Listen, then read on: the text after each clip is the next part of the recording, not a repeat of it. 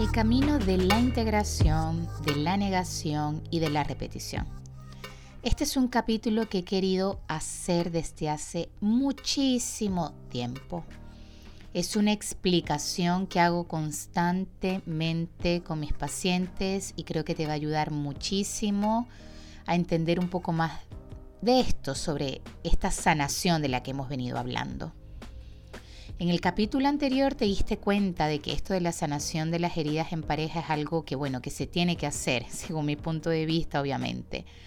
En que es importante la presencia de un otro para poder llegar a ese punto más cercano a, a esta sanación que buscamos, ¿no? Entonces, ¿qué pasa si no sanamos? ¿O cuáles son esos distintos escenarios que se pueden presentar si no sanamos? ¿Cómo comprendemos si no hemos sanado.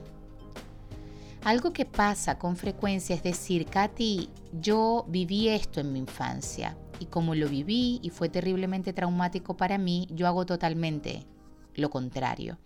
Y por eso yo sé que eso yo no lo he llevado a mi vida. Otro discurso que es ese que dice, bueno, Katy, yo viví esto en mi infancia y aunque lo odie, lo sigo repitiendo en mi vida. Entonces, ¿qué pasa acá? ¿Por qué repetimos? ¿Por qué nos oponemos? Bueno, hay un camino de sanación y, y dos caminos que nos contactan con nuestra herida que no nos permiten sanar. Voy a comenzar con el camino de la repetición. El camino de la repetición es eso cuando tenemos una herida importante y nosotros lo vamos repitiendo en nuestra vida constantemente. Por ejemplo, quizás viviste en tu infancia que tu papá eh, fue infiel con tu mamá en varias oportunidades. Entonces puede ser que tú en tu vida de adulta te acostumbres a relacionarte con parejas que también te sean infiel a ti, incluso que tú seas el infiel o la infiel. Entonces, ¿qué vemos acá? Que el escenario que tú viviste en la infancia aunque quedó en el pasado, tú te encargas de llevarlo al presente y eres tú la que constantemente va llevando ese escenario a su presente, eligiendo hombres que sean igual a papá o siendo igual a papá, en este ejemplo que te coloco. Otro camino que este es más engañoso, que aparenta sanación y no es, es este camino de la oposición. Un ejemplo entonces puede ser, yo viví con un padre alcohólico, por ejemplo. Entonces tú decides en tu vida de adulta vivir sin tomar ni una sola gota de alcohol. Porque recuerdas esa situación que tú viviste en tu infancia y dices, yo eso no lo voy a repetir, yo no le voy a entregar eso a mis hijos, yo no voy a vivir esto de nuevo, ¿ok? Tú te opones a la experiencia que tú viviste. Entonces, contrario al camino de la repetición, tú decides encargarte de nunca poner ese escenario en tu vida de nuevo. ¿Por qué decía que es un poco engañoso? Porque tomando este ejemplo tú puedes decir, pero es buenísimo entonces, es buenísimo que no bebas, porque no bebes, al final eso no le hace nada, eso no le hace bien a nadie. Ok, sí, puede ser, por supuesto. Pero en todos los polos extremos siempre hay complicaciones. Entonces, en este ejemplo que te coloco puede ser no dañino si tú has elegido no beber. Obviamente, eh, se pueden ver los beneficios.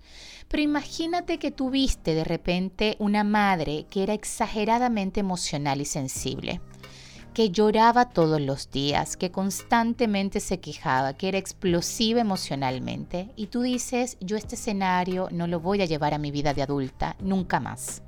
Por esa razón, niegas, suprimes absolutamente todas tus emociones. Te cuesta llorar, te cuesta pedir ayuda, te cuesta contactar con lo que necesitas o con las emociones que quieres explorar. Y quizás tu pareja te pide, pero dime más, expresa, qué pasa, qué puedo hacer por ti, y tú estás allí como luchando internamente. ¿Por qué no me puedo expresar? ¿Por qué no puedo llorar? ¿Por qué no puedo decir esto? Te opusiste a lo que viviste en la infancia y no es el verdadero camino de la sanación. ¿Cuál es el verdadero camino de la sanación? El camino de la integración, que es este tercer camino. ¿Cómo integro yo lo que viví con mi presente? ¿Qué puedo tomar y entender de lo que viví en mi infancia, llevarlo a mi vida de adulta de una manera más sana, más equilibrada, más consciente, para que no me afecte como me afectó cuando niña? Si ves, pero acá en el camino de la integración no hay oposición ni hay repetición, aunque la repetición se pueda presentar en algunos momentos, pero hay como mayor control de esa repetición, hay una mayor conciencia, uno dice, estoy repitiendo este patrón de mi infancia, bien, ¿qué voy a hacer para cortar esto? ¿Qué voy a hacer para cambiar esto? ¿Cómo lo voy a hacer distinto? ¿Sí? Cuando hay un camino, cuando la persona escoge el camino de la repetición, normalmente no hay conciencia. Es la típica pregunta de por qué me pasa esto a mí, por qué siempre escojo hombres así, por qué siempre escojo personas inaccesibles. Cuando yo tengo ese discurso es porque no tengo, pero la más mínima intención de hacer conciencia de cuál es mi responsabilidad en todo esto. Y estoy segura que si tú estás aquí, no es porque estás parada ahí. Lo que te invito es al camino de la integración. Identificar a qué te has opuesto en tu vida o identificar qué has repetido hasta ahora en tu vida. ¿Cómo lo puedes integrar? ¿Y cómo puedes llegar a un punto de negociación? Un punto en donde perdones y un punto en donde puedas empezar a vivir diferente.